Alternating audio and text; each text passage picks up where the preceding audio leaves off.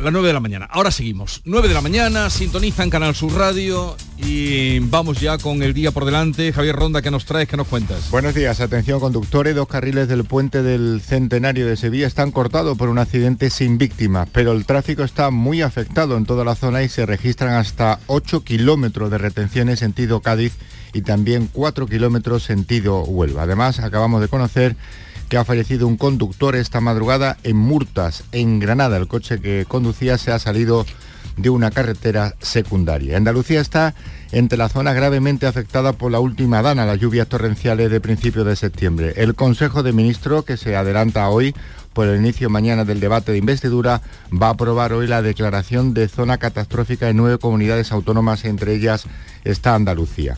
Y en la Audiencia Nacional continúa la toma de declaraciones por el beso no consentido del expresidente de la Federación Española de Fútbol a la jugadora Jenny Hermoso. Hoy van a comparecer como testigos un hermano y una amiga de la deportista. Y sobre economía, esperamos conocer los datos sobre morosidad del crédito, es decir, si los españoles pagamos a los bancos puntualmente por los préstamos que nos concede. El Banco de España va a publicar ese dato a lo largo de la mañana. Y probablemente la imagen del día será de nuevo la llegada del rey Juan Carlos a San Censo, a Galicia, otra vez para participar en una regata. Es la cuarta vez que el jefe del Estado viene a España desde que se marchó a vivir a Abu Dhabi en agosto del año 2020. Así va el día, Jesús. Gracias, Javier Ronda. Nueve en dos minutos de la mañana. Seguimos en tertulia con uh, Teo León Gros, Silvia Moreno, Kiko Chirino, varios asuntos que tenemos que tratar, pero hay una noticia que se va a producir esta mañana dentro de unas horas y es la inauguración de, la, eh, de dos tramos de la autovía de la Almanzora que van a unir eh, la esta autovía con eh, la del Mediterráneo. Eh, el alcalde de Huerca Lovera eh, es Domingo Fernández y nos atiende. Alcalde, buenos días. Hola, buenos días, Jesús. Eh, gracias por atendernos. ¿A qué hora está previsto el acto? Bueno, el acto se prevé a las 12 de esta mañana, de, mediodía, y la verdad que contento y con ganas ya, ¿no?, de los vecinos de, de nuestra comarca de abrir ese tramo. Bueno, ¿qué va a suponer la apertura de esos siete kilómetros que completan la carretera desde Surgena hasta su pueblo, hasta Huerca Lovera, y que conectan la autovía eh, con el Mediterráneo? Pues conectar ya, por fin, ¿no? Por una, una red viaria necesaria, ¿no? Importante que, va, que vamos a tener ya en la, comarca de Almanzora, que unirá con, con el Levante almeriense, en este sentido. Desde lo que es el corazón de, de la Almanzora, donde están los municipios de Macael, Bolura del Río, Fines, incluso la, empresa Consentino, eh, llega donde tantos miles de trabajadores de nuestra comarca pues están allí, pues podrán mm, tener mejor acceso y, va a conectar mucho mucho mejor en tiempo a nuestros pueblos, pero también en seguridad. El, tramo que se abre ahora es súper importante porque ya evitaremos circular por unos 7-8 kilómetros de una carretera en doble sentido donde ha habido múltiples accidentes, hemos tenido que lamentar fallecimientos de, vecinos en ese tramo y conocido y, la verdad que creo que eso es importante y lo más importante Directamente se van a ver favorecidos todos los que transcurran por ese tramo que hoy se abre, pero eh, eh, habla usted del corazón de la Almanzora. ¿A cuántos vecinos va a afectar este, eh, esta obra que se inaugura hoy? Pues yo creo que pensando que, tenemos el hospital comarcal de, la Inmaculada en Huercalovera, pues a más de 90.000 vecinos, se habla de unos 70, pero son muchos más los vecinos, tanto flotantes como no flotantes, que, trabajan, laboran, y sobre todo que, al final acaban yendo al, municipio, ¿no? que es cabecera comarcal como es Huerca para el hospital, para los juzgados, para, tantos servicios que, se ofrecen desde aquí, mm, con lo cual van a, ser necesarios para todos los que están en la, en comarca y viven en la comarca. ¿Esto cuándo tenía que haber estado terminado, alcalde? Bueno, esto es una, guerra que llevamos desde la mancomunidad. Yo soy presidente de la mancomunidad también de aquí del Levante y, llevamos demandando tantos años, ¿no? Eh, más de 40 años. Yo creo que se prometió, bueno, eliminaron el ferrocarril Guadía Almendrico, se prometió inminentemente la autovía de Manzora y, bueno, hasta hace poco pues no estamos viendo cumplidos ¿no? nuestros anhelos y los que quedan, ¿no? Son 30 kilómetros de una vía que no está completa, sería hasta Baza, que serían los 80 y que bueno, tenemos el compromiso, ahora sí, ahora sí creemos, ¿no? Estamos convencidos de que la Junta de Andalucía está ejecutando como prometió en el año 2019 en plazo, bueno, yo creo que incluso eh, más de lo esperado, lo que nadie creía, nadie, o nadie creíamos ya, eh, que se ejecutara a esta hora y la verdad que Juanma Moreno, en este caso el presidente, está siendo, bueno, dando la palabra que dio y, cumpliendo y ahora pues el anhelo pues seguirnos desde la comarca, unirnos con Baza porque no hay que dudar que, yo creo que esta infraestructura más importante para, para fijar población. Los muchos municipios de la comarca de Almanzora pues, están viendo cómo, cómo se merma su población. Para otros municipios como Huercalvera, un municipio más grande que, que deciden que deciden ir a vivir a los, vecinos y pero bueno yo creo que necesitamos al Baza necesita también esta, esta autovía y la comarca de Levante y Almanzora también. O sea que se conectan con la autovía del Mediterráneo, pero dice usted que lo que faltaría sería la conexión con la autovía por Baza. Sí, no sé si usted sabe que para ir a Granada o ir a Sevilla, nosotros, nuestra comarca, normalmente decide ir primero a Murcia, vamos a Puerto Lumbrera, para ir a los Vélez y de los Vélez os conectamos por la 92. Eh, damos una vuelta. Es verdad que en tiempo y seguridad mucho mejor porque vamos por autovía y evitamos por la carretera secundaria de, la Almanzora. Con lo cual, posiblemente ahora con este tramo que se termina, ya son muchos los que decidiéramos ir por la, por la, vía de, la Almanzora, pero es verdad que para tener más seguridad y, sea más efectivo también esa infraestructura viaria, pues necesitamos que el tramo con el tiempo, que no sean otros 40 años, si no me, pillarán ya con 80, 90 y no podré verlo.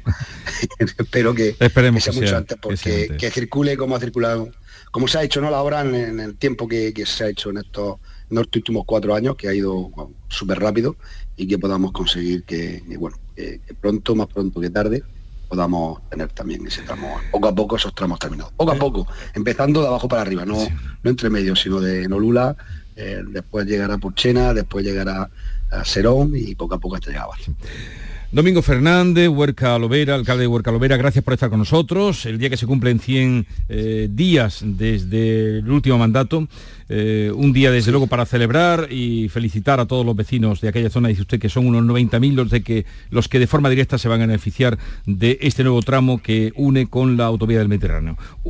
un saludo y que tenga un buen día, alcalde. Nada, va a ser maravilloso el día hoy. Hoy luce, ya luce por sí, pero hoy va a lucir mucho más cuando tengamos este tramo abierto. Adiós, buenos días. Muchas gracias. La mañana de Andalucía. Con la Agenda España Digital 2026 todos somos protagonistas de la transformación digital de nuestro país. Da igual si eres Edu, Judith o Aurelio, si tienes 20 u 80 años, da igual tu origen, si eres de campo o ciudad. Bienvenida a España Digital, aquí y ahora, Gobierno de España. Campaña financiada con los fondos Next Generation, Plan de Recuperación. ¿En qué capítulo de tu vida estás ahora? ¿Quieres hacer una reforma o cambiar de coche? ¿Tus hijos ya necesitan un ordenador para cada uno? ¿O quizás alguno ya empieza la universidad? ¿Habéis encontrado el amor y buscáis un nidito? En Cofidis sabemos que dentro de una vida hay muchas vidas y por eso llevamos 30 años ayudándote a vivirlas todas. Cofidis, cuenta con nosotros. Únete a la revolución solar con Social Energy. Ahorra ya con tus instalaciones premium con batería. Con descuentos desde 900 y hasta 4.450 euros. Disfruta de tu instalación llave en mano con primeras marcas. Pide tu cita al 955 44 11 11 o socialenergy.es y aprovecha las subvenciones disponibles. La revolución solar es Social Energy. En cofidis.es puedes solicitar financiación 100% online y sin cambiar de banco. O llámanos al 900 84 12 15. Cofidis, cuenta con nosotros. Canal Sur Radio. Los frigoríficos del ahorro, los frigoríficos Nevir. Selección de frío congelador, motor inverter para bajo consumo, enfriamiento rápido, silenciosos. Sí, sí, frigoríficos Nevir. En blanco o inox, puertas reversibles. Ya lo hemos dicho, somos los frigoríficos del ahorro. Nevir, en las mejores tiendas. Para saber de Sevilla, Estimados amigos y clientes aficionados al buen comer, la Hostería del Laurel abre de nuevo sus puertas. Os esperamos con reformas en nuestro emblemático restaurante para mayor comodidad de clientes y amigos, con un encanto renovado, obras realizadas en nuestro salón y cocina y por supuesto ilusiones nuevas que poder compartir. La Hostería del Laurel vuelve a la restauración sevillana. Os esperamos en Plaza de los Venerables, barrio de Santa Cruz. La Hostería del Laurel. Ven a visitarnos o pregúntale al giraldillo. Las noticias que más te interesan te las cuenta Canal Sur Mediodía Sevilla. Y este miércoles te llegan desde Los Molares, que celebra su Feria de la Seda. Descubre el origen de esta cita y todas las sorpresas que te aguardan en esta edición. Canal Sur Mediodía Sevilla. Este miércoles, desde las 12, en directo desde el Ayuntamiento de Los Molares, con la colaboración del Ayuntamiento de Los Molares y la Diputación de Sevilla. Hambre de librerías, de bibliotecas, de devorar novelas y cómics. Hambre de bailar y ver bailar. Alimentarnos de teatro, de ópera, de zarzuela, de conciertos, de museos y exposiciones. Hambre de aplaudir. Hambre de renacer, de revivir, de reencontrarnos. Cantar, leer, escuchar, mirar, vivir. Emocionar, ta boca llena. Hambre de cultura. Ministerio de Cultura y Deporte. Gobierno de España. El flexo de Paco Reyero sigue brillando. Y esta temporada más. Si ya nos venías escuchando en Canal Sur Radio, esta temporada seguimos contigo también de lunes a jueves a las 12 de la noche en Radio Andalucía Información. Con el análisis y las entrevistas más singulares del mundo de la cultura. Entonces yo, mi sección esta, la voy a hablar de calambrazos. Desde el lado más íntimo y personal. Con un estilo casi artesanal. El flexo es un faro en un mar de incertidumbres. El flexo de Paco Reyer. Esta temporada de lunes a jueves a las 12 de la noche en Radio Andalucía Información. Formándote en las universidades públicas de Andalucía, puedes ser quien tú quieras. Elige entre 1.500 títulos de grado y máster. Cerca de casa y con la oferta formativa de mejor calidad. Universidades Públicas de Andalucía. Somos referente. Junta de Andalucía.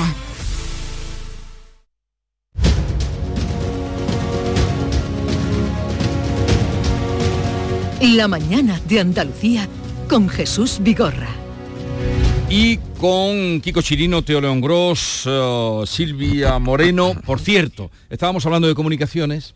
Pues de comunicaciones algo le vamos a pedir que nos cuente a Kiko Chirino porque eh, también hay novedades, lo contaba eh, el ideal, que a partir, ya lo sabéis, aquí también lo hemos dicho, a partir del 17 de octubre, el AVE de Granada a Madrid tardará cuatro horas. O sea, se aumenta. ¿En cuántos minutos? Bueno, desde el AVE que se estrenó fue en tres, horas cinco minutos fue el AVE cuando se estrenó el AVE, ya íbamos por 3.20 prácticamente. Vale, pero, bueno, estamos ya en cuestión de desde que se estrenó a hoy una hora, casi una hora más. Una hora más, sí. Y a todo esto se suma al aeropuerto que se quedará con un solo vuelo internacional en otoño. El de París porque se perderá el de Londres. Efectivamente, de 22 vuelos que iba a haber, 22 eh, conexiones diferentes a solo 9. ¿Y esto, cómo se come? Eh, en una ciudad que alberga la cumbre europea mm, donde Armenia eh, y, Azerbaiyán... Bueno, pues se come porque, por ejemplo, Erdogan va a aterrizar en Málaga. así va a ser, así va a ser las conexiones. Pero yo cuando estaba de máxima actualidad cuando escuchaba al alcalde de hablar de la autovía de la Almanzora, que también conozco ese tema. Es una autovía que estaba en el plan andaluz de carretera del año 86 y que se empezó por primera vez, la primera piedra en el año 2005. Y fijaos lo que ha tardado en una conexión que ni siquiera es completa, ¿no? Y que deja aislada una parte de, de Andalucía Oriental. De eso estamos hablando. Cuando se toman decisiones que no equilibran, que no hay un equilibrio territorial, que no compensan, lo que estamos hablando es de, marginar y aislar una, una, parte de Andalucía, en este caso es Granada, porque es verdad que tiene tanto el aeropuerto de referencia como la, la única provincia que tiene una conexión AVE y de qué manera, porque no la tiene Jaén, que ni siquiera eh, tiene esa línea porque se decidió que el AVE de Granada fuese por Málaga en lugar de por Jaén, que era el trayecto eh, directo. No lo tiene Almería, porque es que Almería, la conexión Almería-Granada eh, no existe, es la única desde Algeciras hasta Francia que no está ni siquiera el proyecto avanzado. El único tramo desde Algeciras hasta Francia es el que va de Granada a Almería. Bueno, eso es un agravio hacia esta parte de, Andalucía Oriental que eh, lastra su desarrollo y su potencia y sus comunicaciones. La comarca de Baza, Almanzora, pues son comarcas eh, amenazadas por la despoblación en, en muchos pueblos y lo que hay es una tomadura de pelo porque hay una falta de, explicaciones, que eh, es lo que está pasando en Renfe, no solo en esta parte de Andalucía Oriental, sino en aquellas ciudades que tienen, eh, que, tienen incluso buenas conexiones y conexiones teóricamente garantizadas, pero el esperpento, y termino, es como, como tú resumías, el AVE se va cerca de cuatro horas, sin retrasos, cerca de cuatro horas, sin retraso, que es lo mismo que se tardaba cuando se cortó la vía en el año 2015 para hacer las obras del AVE, que entonces hacía un transbordo en autobús y tardaba cuatro horas, lo mismo que ahora. Cuando se cortaron para hacer unas obras del AVE que costaron 1.600 millones de euros. 1.600 millones de euros después, el viaje de tren de Granada a Madrid es de cuatro horas, lo mismo que antes de hacer las obras del AVE y lo mismo, Kiko, ¿no? Que se tarda en coche, en coche, de Granada. En coche menos, incluso. Esto es el colmo de, todos los despropósitos y, eh, y, condena una parte importante de Andalucía a estar incomunicada prácticamente. Sí, sí. Hombre, han recuperado Renfe, que está recuperando sus esencias. De momento se remonta a lo que se tardaba en 2015, pero no, no descartes que podamos recuperar incluso lo que se tardaba en los años 40 y 50. Un tren vintage los trenes que están viniendo también a Córdoba, Málaga. nocturnos. Córdoba, Málaga y Sevilla están tardando ahora más. Bueno, bueno pero, digamos, digamos que, vamos digamos a menos. Que hay unas obras y que hay un deterioro que, hemos denunciado además aquí, que eh, digamos que eso es mm, consecuencia de, algo se supone circunstancial pero lo de Granada es escandaloso y, efectivamente como decía Kiko Andalucía oriental en términos generales y eso eh, yo creo que, durante décadas a la Junta de Andalucía se le ha reprochado con cierto fundamento que no, um, no estaba vertebrando adecuadamente Andalucía, que se conformó con ah, la autovía del 92 y con eso dijo hemos vertebrado Andalucía. No. Eh, Andalucía es muy compleja eh, territorialmente, tiene una geografía muy accidentada, la comarca de los Vélez es un buen ejemplo. y, yo creo que ahí que quedó un déficit que no, por supuesto no es fundamentalmente de la Junta de Andalucía, sino fundamentalmente del Estado, ¿no? Mm. de, la Administración Central. Hombre, yo creo que, algunas de las decisiones que se han tomado eh, en Andalucía por cuestiones eh, de, eficiencia económica podrían tener, se podrían entender si se tomaran igual cuando afectan al País Vasco, a Cataluña. Y sé que esto eh, hay que, que, evitar también un cierto sentimiento constante de agravio y la demagogia de Cataluña y el País Vasco, pero es que es verdad. Es decir, cuando las decisiones que se están tomando hacia eh, los territorios, que además son los territorios más ricos, digamos, plantean eh, criterios desiguales, asimetrías, es mm. cuando realmente te indigna, porque tú dices, bueno, vamos a ver, eh, puedo entender que el AVE de Granada tenga que pasar por Málaga porque el AVE a través de Jaén es costosísimo. Le puedo demostrar a usted que para X cantidad de viajeros, Em, eh, supone una inversión tal que en, un siglo no se rentabiliza. Bueno, pues, digamos, yo puedo entender ese argumento, pero ese es el mismo argumento en toda España. En fin, eh, pero cuéntanos algo, ya enseguida os voy a liberar, cuéntanos algo de, la cumbre, alguna novedad de esa cumbre importante que va a haber. ¿Qué, sabéis? Mm. Bueno, lo que eh, se está poniendo eh, con tantos enredos la cumbre que, yo estoy, estoy por irme al otro lado de la frontera y para quedarme en Sevilla esos días.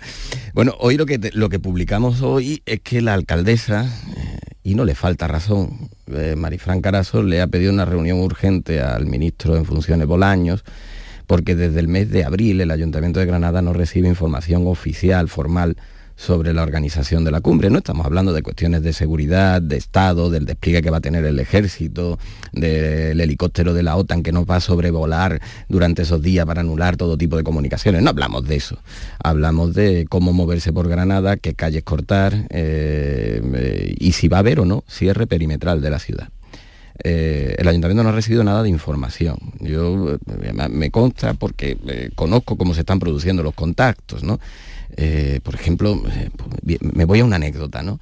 Eh, como a través de un mensaje de WhatsApp se dice que, hay que cerrar el parking público que hay al lado del Palacio de Congresos. ¿no? Hay que cerrarlo. No hay una solicitud por escrito, en forma, ni desde qué día, qué día, sino hay que cerrarlo. Bueno, en ese parking público, además de ser un parking abierto para el que plaza en rotación, hay residentes con plaza en propiedad que van a tener que sacar su coche, no se sabe dónde, si habrá que indemnizarlo, dónde van a estar. Es un desorden por la gestión, cómo se está llevando en coordinación con otras instituciones, eh, propiciada por la campaña electoral, por las elecciones, por un gobierno en funciones que podemos tener un, un descontrol importante para el ciudadano. No hablo de la cumbre, que la cumbre tendrá una seguridad súper garantizada, ¿no? Pero es verdad que vivir en Granada en esos días, eh, que es una suerte para Granada acoger y ser el epicentro mundial, sobre todo si viene Zelensky, que es lo que aquí ya se da por hecho, eh, pero falta de esa coordinación que sería de, de, agradecer por parte del gobierno algo tan simple como comunicar cómo tienen que, desplegar, qué calles hay que cortar y por dónde no se va a pasar, o si podremos salir de Granada. ¿Que encuentras que hay falta de información a, días? Desde, la última información que recibió el ayuntamiento, que tiene que movilizar 847 turnos de policía local, 847, 847 turnos extraordinarios de policía local, que por cierto pagará el ayuntamiento, pagará el ayuntamiento los granadinos, ¿no? Eh, mm, eso no hay información de qué tienen que hacer con esos 847 turnos. Se sabe que algunos van a escoltar sin ser seguridad, sino siendo mm. policías locales, van a escoltar algunas delegaciones las que requieran menos motivos de eh, dispositivos de seguridad, pero mm, lo que no sabe el ayuntamiento mm, formalmente es qué instalaciones, qué edificios públicos hay que cerrar, qué calles hay que cerrar o evitar el tránsito, o me hablaba, me hablaba la alcaldesa incluso de si habrá un cierre perimetral de la ciudad. ¿Y la cumbre empieza qué día? El, el, bueno, el 4, 5, 6. 5, 6 en la cumbre, el 4 estará aquí ya todo el despliegue. Pues ya veremos, esperemos que ya nos irás contando. Hay falta de comunicación. Eso es lo, que dice la, alcaldesa. Supongo que hoy tendrá que responder el gobierno a, esa falta de información o no, darle la información que le, le corresponda, que no es la seguridad ni el despliegue de seguridad del ejército de nada, sino simplemente la, información sobre la movilidad dentro de la ciudad para los que no vamos a la cumbre, ¿no? para los que estamos fuera. Eh, esa información no existe si queréis apuntar algo mm, a lo que nos está contando. Bueno, lo ha contado ya muy bien, Chico. No, no, él nos tiene al tanto, pero es extraño. No, pero no deja de ser. Hombre, eh, no es extraño, es escandaloso que desde el mes de abril el gobierno, yo entiendo que el gobierno en funciones está muy ocupado en viajar a Bruselas y a Waterloo a resolver los grandes problemas de España es lógico, es decir, eh, están en lo que están y, naturalmente se ocupan de lo trascendental. Pero, hombre, si vas a organizar una cumbre en Granada, que es la cumbre más importante de tu presidencia europea, haber tenido alguna conexión en tres o cuatro meses con, el ayuntamiento podría entenderse como, no como una cortesía, ¿no? sino como, como algo de, eficiencia en la preparación del evento. Eh, luego todo lo que falle será culpa del ayuntamiento de Granada, eso ya lo sabemos. Tiene toda la pinta, ¿no? Y una cumbre tan importante para la ciudad, para España, para la presidencia de España de la Unión Europea Claro, pero el gobierno está en lo que está, es un gobierno en funciones que está en otro asunto y no va al detalle de que puede, puede generar muchos problemas en la ciudad para, para la ciudadanía si todo esto que nos ha contado Kiko con tanta lujo de detalle eh, puede ser un caos para los vecinos que acaben hartos de cumbre y, eh, encumbrados acaban los vecinos. Esperemos que, la alcaldesa tome carta en el asunto que parece que por la entrevista que le hacían ayer en el ideal pues va a ir a coger a Bolaños por los pelos y que le ponga el planning sobre la mesa. Bien, os libero, quedáis liberados porque, pero seguir escuchando porque vamos a hablar, aunque ya no tenéis hijos pequeños, mm, del tema de la vacunación de la bronquiolitis. Eh, Teo León Gross, eh, a la una menos 10 en Canal Sur Televisión, Mesa Análisis, te veremos. Allí estaremos. Allí estaréis. Eh, mi querida Silvia, hasta la semana que viene. Kiko Chirino, nos irás contando si, pasa cualquier cosa, ya me avisas, ¿eh? Sí, sí, sí, yo prefiero ser acompañante de miembros de la cumbre, veo la agenda de los acompañantes y ahí es donde a mí me gustaría Te vas a pedir hacer esa, ese seguimiento. Creo que, fue, el doctor Barnard, el famoso cardiólogo que inició los trasplantes, ese hombre de éxito brutal, al que en una entrevista le preguntaron eh, de no haber sido el doctor Barnard, ¿qué, le hubiera gustado? hubiera querido ser? Y dijo, con toda seguridad hubiera querido ser la mujer del doctor Barnard. Adiós, que tengáis un bonito día y buena semana. Adiós. Adiós.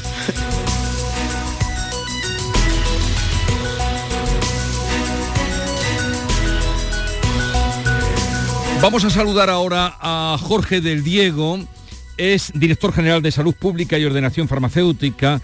Jorge del Diego, buenos días. Hola, buenos días. Hoy, 25 de septiembre, se inicia la inmunización frente al virus respiratorio eh, sincitial, eh, que es el que eh, se conoce como la bronquiolitis, como bronquiolitis o neumonía para los pequeños, para los más pequeños. ¿Por qué no se vacunaba de esto antes? Bueno, eh, hoy, como, como usted me ha dicho, es un día tremendamente importante eh, porque por fin vamos a poder inmunizar a, toda esa población por debajo de seis meses eh, frente a esta enfermedad. no se inmunizaba antes porque no teníamos esa herramienta.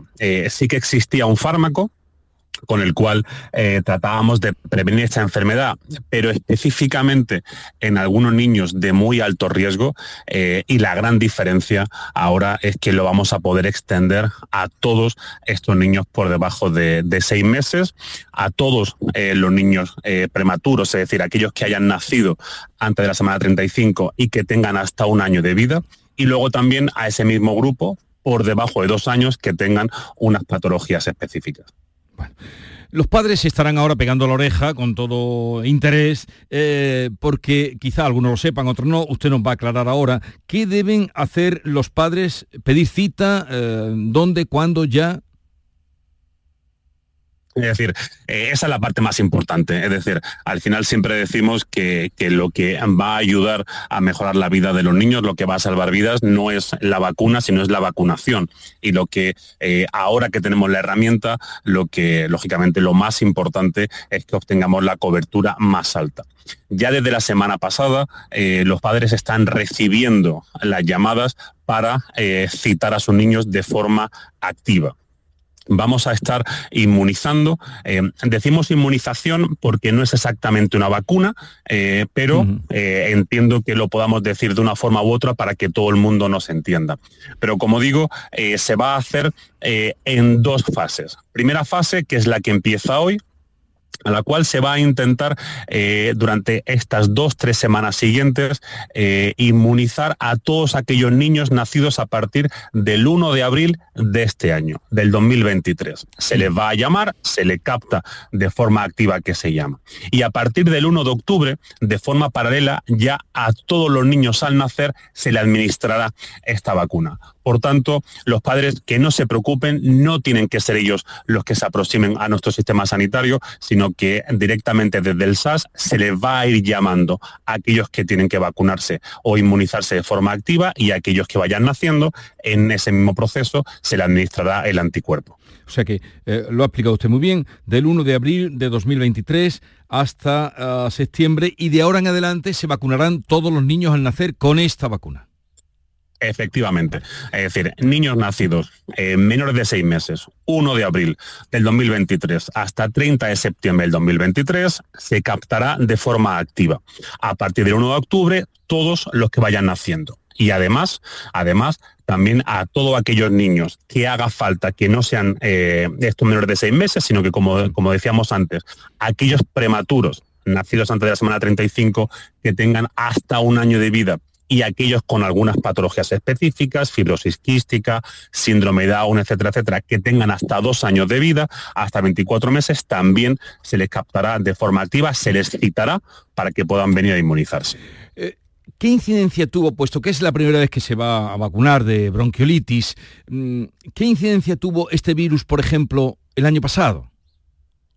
Pues muy alta, es decir, eh, y esto pues todos los padres eh, lo saben perfectamente, todos los servicios de pediatría lo saben perfectamente, los meses de entre final de octubre, noviembre, diciembre son muy complicados en la urgencia de los servicios de pediatría. Tenemos que, recordar que en esta franja de edad eh, que vamos ahora a inmunizar en los menores de seis meses, hasta el 70% de las hospitalizaciones por infecciones respiratorias son causadas por este virus. Por tanto, que con eh, este anticuerpo monoclonal, con esta nueva herramienta, que es muy eficaz, que es muy segura, vamos a conseguir bajar por un lado, ese sufrimiento de las familias eh, al ver a su hijo con esa infección, al ver a su hijo ingresado y también vamos a mejorar muy mucho el servicio, el funcionamiento de los servicios de pediatría de las urgencias durante estos meses para que ninguna otra patología se vea afectada por estos picos que estas enfermedades estacionales producen. ¿Y cuándo tienen ustedes, según el calendario previsto, terminar con esa vacunación eh, de los 63.000 niños, 63.600, que son los que se van a vacunar? pues eh, hasta, es decir, la captación activa en esas dos fases que hacíamos, la captación activa, es decir, la citación a estos padres será aproximadamente hasta el 11 de octubre, más o menos, eh, y la vacunación a la inmunización a los nacidos al nacer llegará hasta el 30 de marzo del 2024. Y ahora eh, también, aunque ya llegará el tiempo a hablar con más detalle, pero señor Jorge del Río, ¿qué nos puede decir o qué nos puede avanzar de la vacunación del COVID? ¿Habrá vacunación del COVID eh, en el futuro?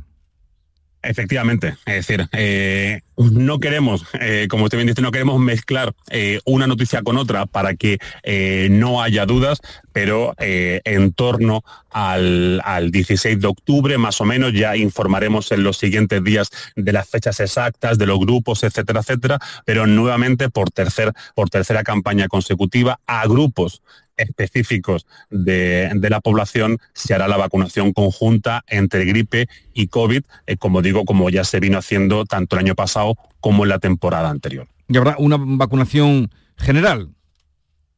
No, no será una vacunación a toda la población, sino que se determinarán los grupos a los que vamos a vacunar. Por ejemplo, si hablamos eh, de grupos de edad, eh, este año hay una novedad y es que hasta el año pasado en Andalucía recomendábamos la vacunación de la gripe para mayores de 65 años y este año bajamos hasta los 60 años, por ejemplo y eso hace que igualemos la recomendación frente a la gripe y frente a la COVID.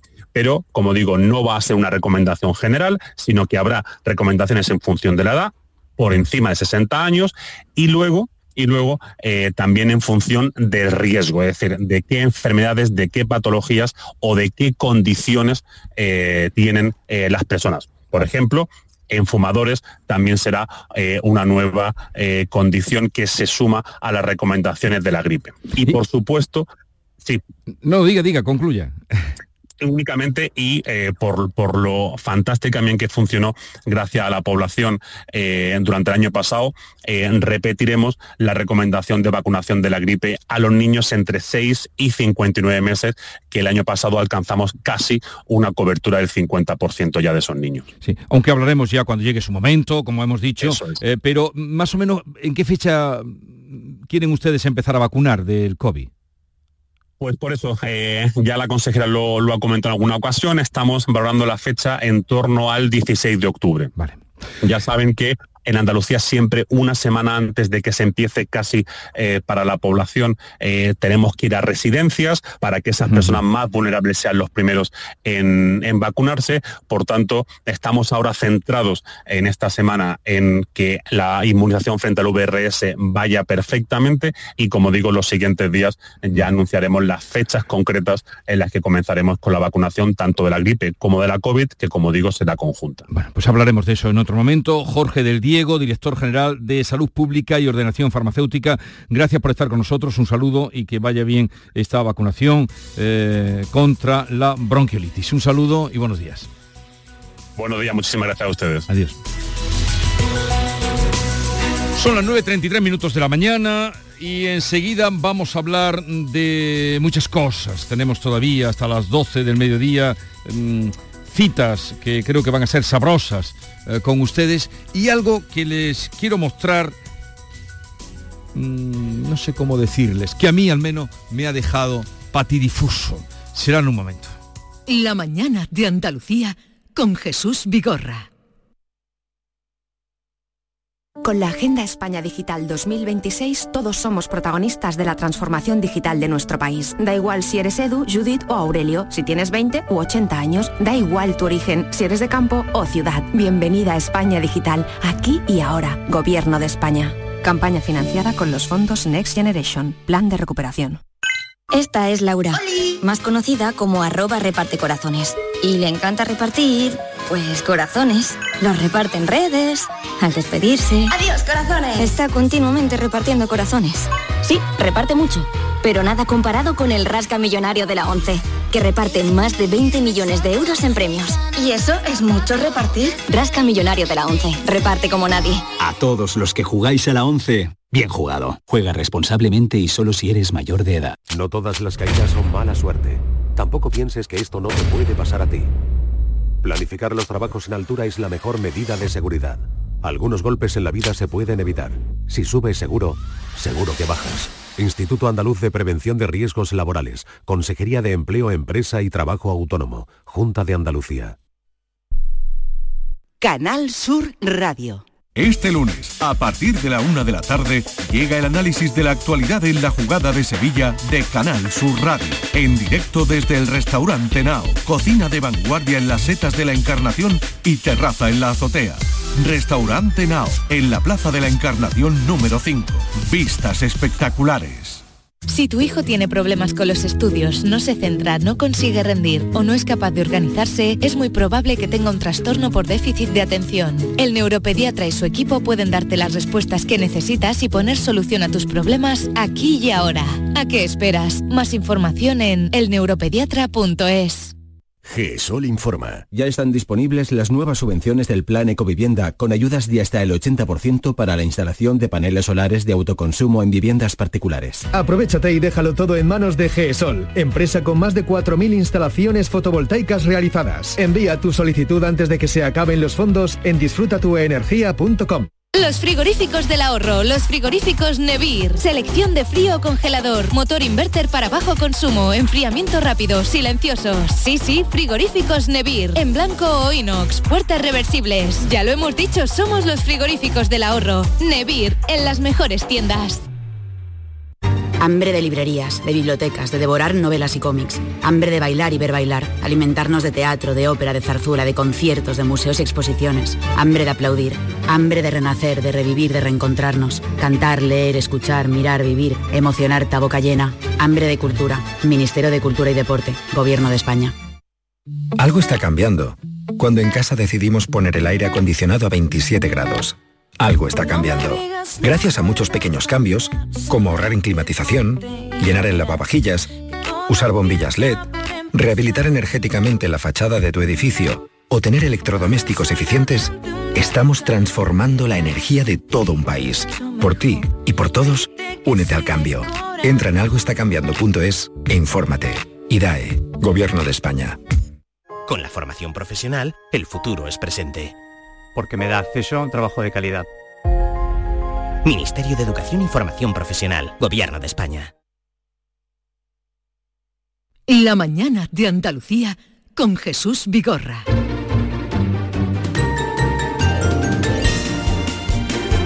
Vamos a repasar otros temas que no son, digamos, los, los candentes, los de la primera página, a veces sí, con eh, mis queridos compañeros. Eh, Inma González, buenos días, Inma. Hola, buenos días, Jesús. Buenos días a todos y a todas. Qué bien estar aquí. Eh, qué alegría de volverte a ver. Eh, David Hidalgo. Buenos días. Me alegro de verte. Igualmente, Jesús. Y vea que con ella llevamos ya un buen rato. Aquí seguimos. eh, de mañana. A ver, ¿qué diríais? Pero brevemente, no os quiero examinaros. Sí, ¿Qué es para ti, eh, Inma, la inteligencia artificial? Un mundo para mí desconocido y abrumador. Abrumador y desconocido. Me parece bien. ¿Has tenido algún trato con la inteligencia Algunos que tenemos aquí en la casa, algunos experimentos que hacemos ¿Cómo eh, en programas, pues preguntar alguna cosa. eh, sé que se están haciendo ya otro tipo de experimentos, digamos, de un nivel superior, pero lo mío está en lo, en lo básico que es Vale. preguntarle a la inteligencia artificial eh, cosas un poco extrañas. o de difícil el- para el entendimiento humano, pero igualmente me ha dejado pasmada. Bueno, pero dices abrumador. Abrumador. Eh, ¿Tú? Para mí es un problema, un problemón que si lo ponemos en la balanza, creo que a la larga va a sacar más cosas negativas que positivas, la verdad. Uh, optimista vienes Sí. hoy, ¿eh? Hombre, tengo motivos. Un problema que a la larga motivos. traerá más problemas, más quebraderos de cabeza que avances. Uh, duro, duro. ¿Y tú? Pues yo creo que la inteligencia artificial era una virguería del futuro que se ha convertido en una cosa del presente. No estoy de acuerdo del todo con Bea porque es verdad que tiene problemas, pero también da muchas facilidades a la vida. Esto es un ejemplo que os voy a poner ahora mismo y a todos Sí. ustedes, queridos oyentes, de lo que es inteligencia artificial. Ajá. Vamos a ello, a ver. Pínchame. Queridos amigos, esto que suena es mi voz clonada. Nunca he dicho lo que estáis oyendo, pero esto es lo que tiene las cosas de la técnica, ¿verdad, chatines? Poniendo, poniendo palabras en tu boca, Jesús. Pero bueno, Esto pero me lo enviaron a mí ayer por la tarde, me quedé, como os habéis quedado vosotras, lo vamos a repetir. Y eh, esto no lo he- ni yo he grabado ni una palabra de eso y dice Qué así. bárbaro. Escúchame. Queridos amigos, esto que suena es mi voz clonada. Nunca he dicho lo que estáis oyendo, pero esto es lo que tiene las cosas de la técnica, ¿verdad, chatines? Vale. Cuando oí eso, que fue Javier Reyer que me lo envió y se lo envió al grupo, Ah, ese- ahora eh, mm, vamos a explicar cómo lo ha hecho, cómo se hizo, yo no tengo ni idea. Le dije, primero eso, pues, me quedé sorprendido, perplejo. Le digo, mete dos frases, el buenos días mío y, y el lema este que yo utilizo cada mañana. Y lo vais a escuchar. Buenos días, Andalucía, son las 6 de la mañana. Despierta tu mente, descubre la realidad. Bueno, tiene que mejorar un poquito, ¿eh? No, pero bueno, Sí, bueno, no, yo te voz. digo una cosa. Es Yo estoy voz. en casa Ya, pero el o arriba en la redacción y escucho esto y no pongo ninguna duda de que eres tú. Y que eres tú, tú, auténticamente humano. No Le un- falta- un clon. le un falta pelín. Hombre, le falta la, perfección. Pero que lo van a conseguir. Claro, pero ojo, que di- esto es muy malo para nosotros, porque si nos clonan las voces y luego empiezan a montar programas con nuestras voces, ¿dónde vamos a ir nosotros? Nosotros a la calle y si empiezan a hacerse con, por ejemplo, eh, las contraseñas de nuestro banco, ¿eh? ¿Qué? ¿Se puede Eso hacer? se puede ¿Se hacer. No, puede no, pero estamos hablando de esto de voces de, eh, de mí, personalmente, de yo, mí, yo tú- conmigo, tú- de mi voz, que yo no he dicho nada. Eh, vamos a poner esto ahora en contexto, A esto ver. que hemos oído.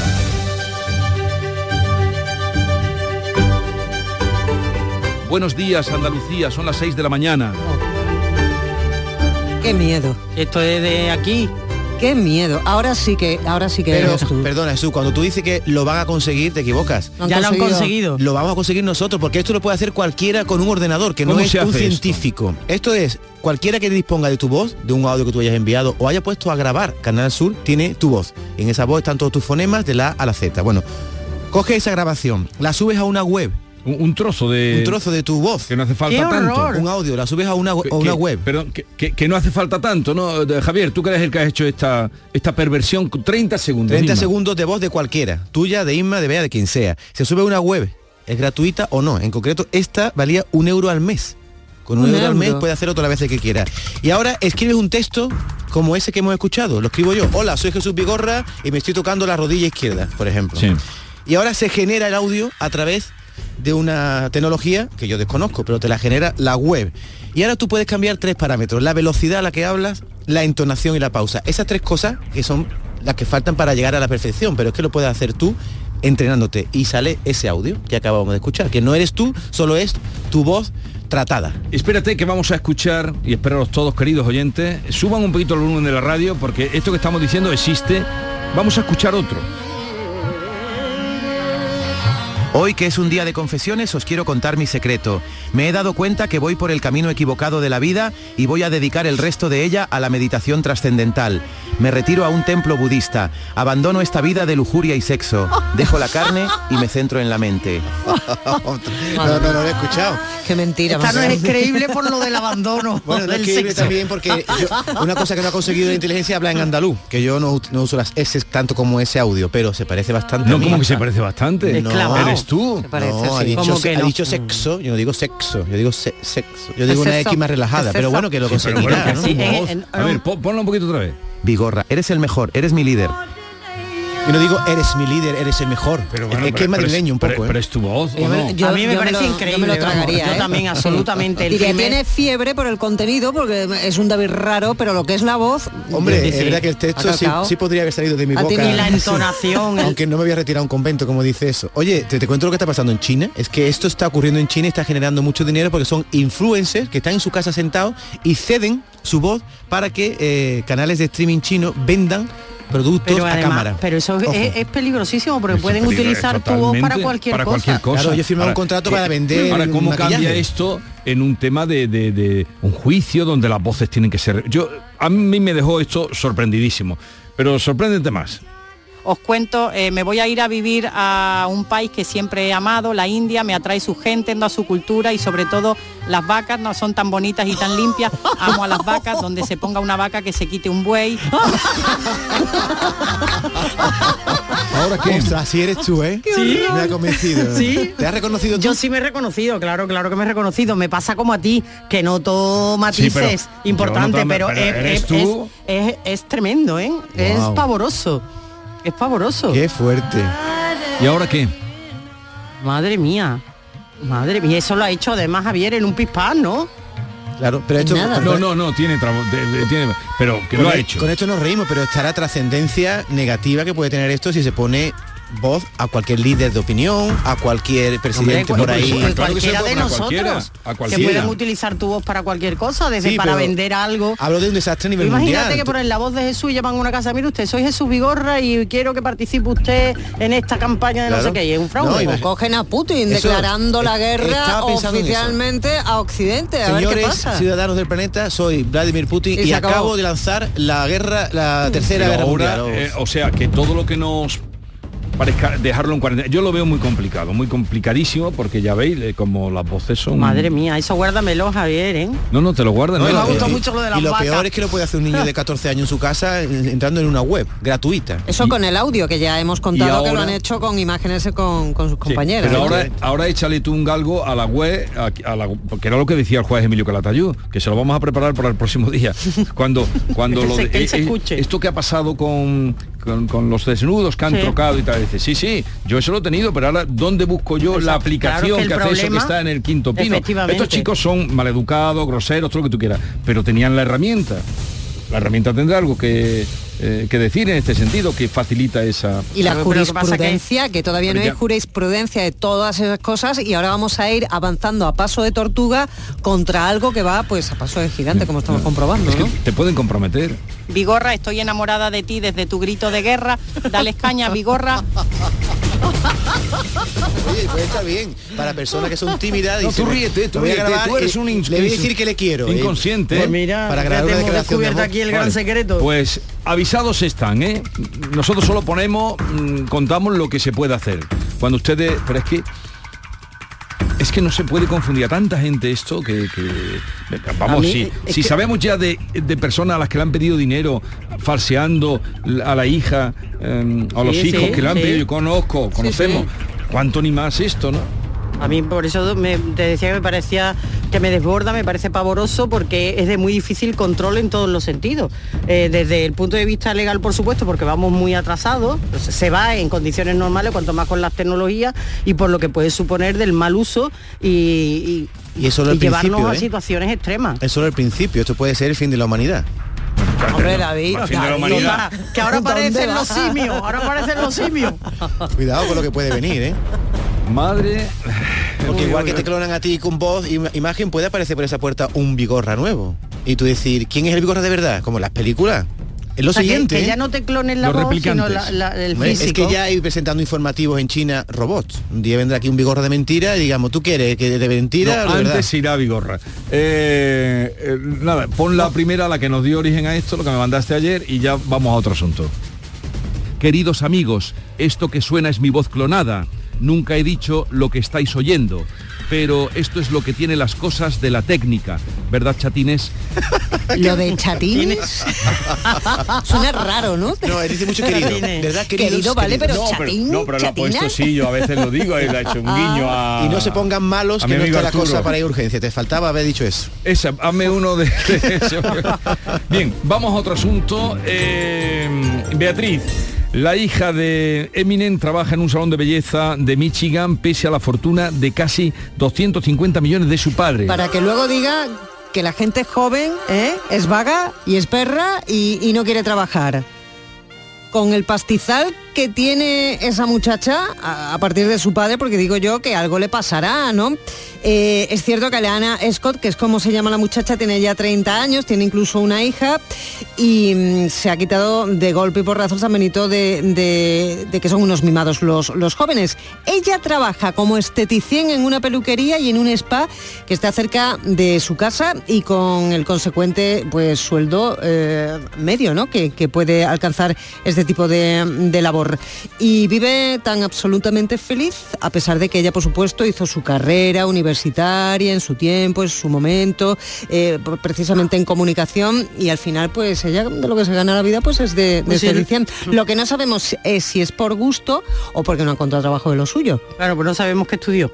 Lo acabo de decir, Ah, comunicación. Ah, comunicación, es licenciada sí. comunicación. Pues a lo mejor Sí. que como hay muchos periodistas... Claro, eh, también allí en Estados No, Unidos seguramente. peor que aquí, no lo ha tenido Pero fácil. ella no se tiene que preocupar por la jubilación futura, que algo le va a quedar de herencia. Y no, y sobre todo porque mucha gente que no solo tiene una vocación, sino varias vocaciones. Ese ejercicio lo hemos hecho alguna vez. Eh, Tú, de no haber de- mm, haberte dedicado a la comunicación, ¿qué hubieras hecho? Pues, Yo lo tengo clarísimo. ¿Sí? Yo ¿A sí, qué? yo veterinaria. veterinaria. Sí. Es Yo mi no. profesión frustrada. Yo hubiera sido o profesora, porque también eso lo inicié. Sí. Entonces, sí, cabe, o, o profesora, o ya cómo están las cosas. O, Javier dicho por el sigue contando intimidades. O jueza. O ¡Oh, jueza! ¡Qué bueno! Eso luego me lo cuentas. ¿eh? Oye, perdona, ¿cuántas habitaciones dice que tiene la casa? ¿25? ¿La casa de...? ¿De George Clooney? Sí, Sí. 25 habitaciones. Sí, George que- Clooney, pero la vende. Sí, la Ese- vende. Ese ya es otro tema, ¿no? Sí, George Clooney saca la... Sí, otro tema. Pero ahora, me, que me he adelantado, perdona. otro tema que es mío. Se va a trabucar guion, se va a trabucar guion. Aquí no solo se George roba la voz, sino también el tema. paso de la casa de George Clooney, por si alguien quiere... Hombre, yo iba a decir, mira si clonan a Clooney. si clonan a Clooney. Háblanos que- de esa casa que vende. Pues bien, en una casa, en una villa, en un lago italiano, en el lago Como, eh, donde él ha vivido 21 años. Y efectivamente, como decía David, pues la casa tiene 25 habitaciones. Se estima su valor en torno a los 100 millones. ¿eh? Lo que eh, ha convertido esto, el hecho de que sea, claro, George Clooney, que haya vivido ahí, que haya tenido, convivido con su pareja, pues en un reclamo uh, urbanístico interesante. Eh, Villa Oleandra es el nombre de este inmueble del que ha podido disfrutar junto a su familia. Y pues la llegada de la estrella de Hollywood a este lugar pues hizo que efectivamente eh, sí. aquello fuera un boom inmobiliario en la zona, aun cuando ya era conocido, pero que, claro, se retiraran muchos artistas a vivir a esta zona. Así tiene ¿Has la estado- buena cara y el buen aspecto que tiene. No, Yo no estaba hace unos, lado Como. hace unos meses en el lado de Como, y no solo George Clooney, otras celebridades Sí, tienen pues aquello es muy bonito. ¿eh? Y allí es además donde conoció a su esposa, la abogada y activista Amal, de 45 años. Y cuentan que a- en esa casa ella llegó a un, no sé si era una, una fiesta, era como invitada. Sí. Y creo que un representante del actor o a una persona cercana le dijo, te vas a casar con esa mujer. Fíjate. Le dijo Fíjate, a él. Fue, sí, fue una, entonces fue una auténtica Pero premonición. mi pregunta es, ¿quién pasa la aspiradora en esa casa? Porque vamos, Vamos, 20 tendrán Como un comprenderá, problema, no la vamos. pasa ni a mal, ni a mal ni él. ¿Y, no cuánto- cuántos cuartos de baño? Porque aquí en este país es Pues, importante saber. uno por habitación. Casoplones. Pero no, no, no os extrañáis tanto una casa donde van a recibir muchos Claro. invitados y tal. ¿Te imaginas jugar al escondite, Vigorra? ¿Eh? Venga a jugar al escondite, a ver quién encuentra a alguien Bueno, en esa casa. Rocío, nombre, Rocío Romero, que entra en la historia del toreo cordobés con su alternativa que ha recibido este, este domingo, ¿no? En Pozo Blanco. El sábado a las seis y media ocurrió en la Plaza de Toro de Pozo Blanco Rocío Romero. Como dice, eh, entra en la historia del toreo cordobés porque cogió la alternativa, se le entregó la espada y la muleta José María Manzanares en presencia de Roca Rey y se convierte en la primera torera cordobesa que alcanza ese grado de matador de toros. Tras la ceremonia brindó la muerte de su primer toro que se llamaba Sospetillo de la ganadería del Pilar a sus padres. Salieron los tres a hombros, ¿eh? He visto fotos por ahí. Victoria Urquijo, la nieta de los marqueses asesinados, pide el título. Vea, ¿por qué, cómo y cuándo? Pues porque le tocaba, porque ella es la hija mayor de Juan de Urquijo. ¿Os acordáis que, que los marqueses eh, fueron asesinados? Y bueno, un asunto que conmocionó tantísimo este, este país, también por lo que vino después.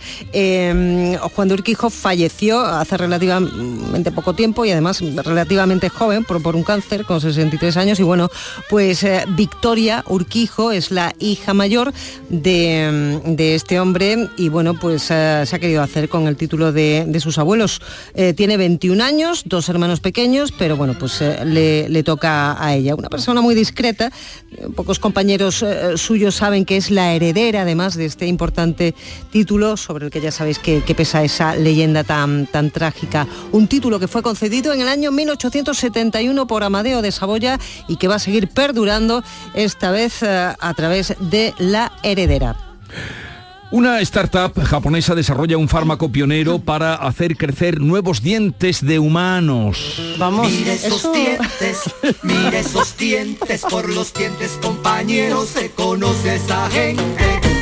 Pues ahora quien tenga problemas con las encías porque no les crezcan los dientes, eh, que sepan que una startup japonesa desarrolla un fármaco pionero para hacer efectivamente, como acaba de decir Jesús, hacer crecer dientes en humanos. Es un descubrimiento científico que se activa en los brotes tras una investigación que se está llevando a cabo en Kioto. Detrás de esta investigación y de estos científicos que han probado ya con ratones y han dado buenos resultados, están además pues grandes farmacéuticas, así que como Biofarma por ejemplo, y grandes científicos. Se trata no solo de que a los niños pequeños, sabéis que los niños pequeños si no le crecen bien los dientes o no le crecen, tienen verdaderos problemas que luego además se reflejan en la cara, en la mandíbula. eh, entonces, eh, pues ya vendría a solucionar este problema en los más pequeños, pero también en los, en los adultos. Recuerdo que aquí había una promoción que decíamos, si usted es un desdentado... No, no, sigue, sigue habiéndola.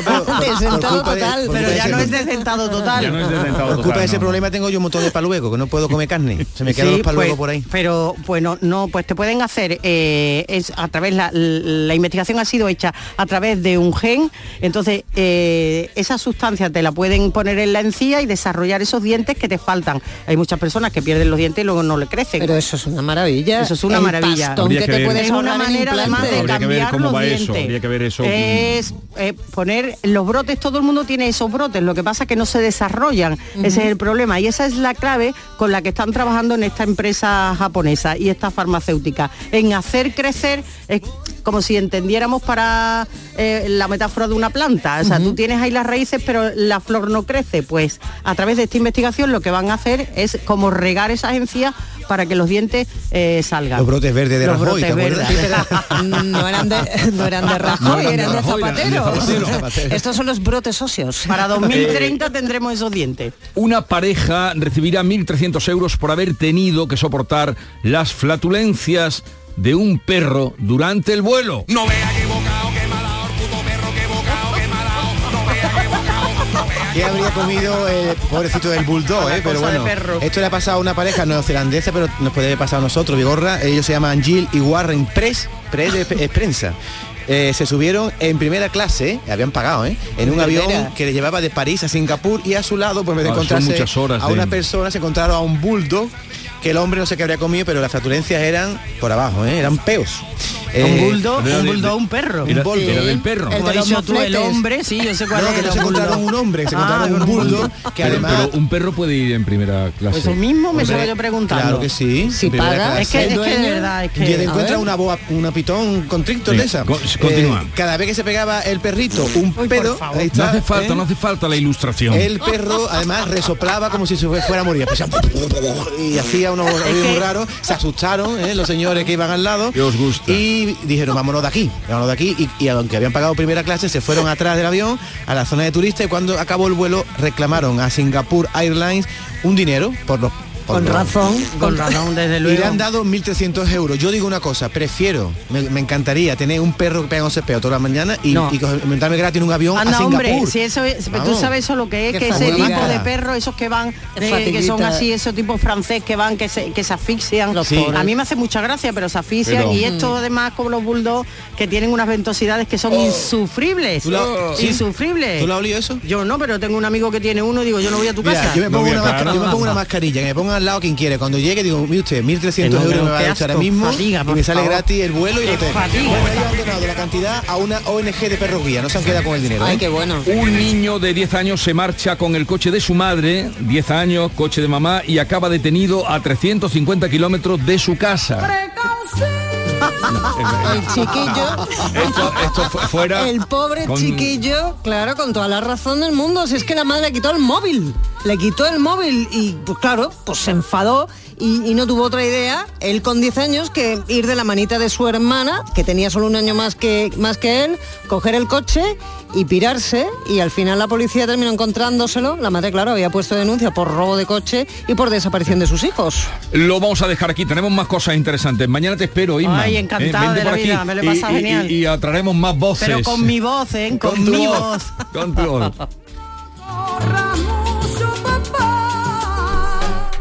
Niño, tráeme algo fresquito de la nevera. Pero papá, si esto está más caliente que el queso de un San Jacobo. ¿Nevera rota? Aprovechalo. Las ofertas de verano de Tiendas El Golpecito y consigue por fin la nevera que mereces. Tiendas El Golpecito. Electrodomésticos nuevos, son y sin golpes o arañazos, más baratos y con tres años de garantía. En Alcalá de Guadaira y Utrera. 954-100-193. www.tiendaselgolpecito.es ¿Y esa pegatina de ahí? Ah, es la de la certificación de mi puerta Segurestil. Viene la clase, norma y número de certificado. Así me quedo más tranquila. Segurestil, más de 40 años protegiendo tu hogar, fabricando e instalando tus puertas de seguridad acorazadas. Encuéntranos en grandes superficies, establecimientos autorizados y en segurestil.es. Los frigoríficos del ahorro, los frigoríficos Nevir, selección de frío o congelador, motor inverter para bajo consumo, enfriamiento rápido, silenciosos. Sí, sí, frigoríficos Nevir, en blanco o inox, puertas reversibles. Ya lo hemos dicho, somos los frigoríficos del ahorro. Nevir, en las mejores tiendas.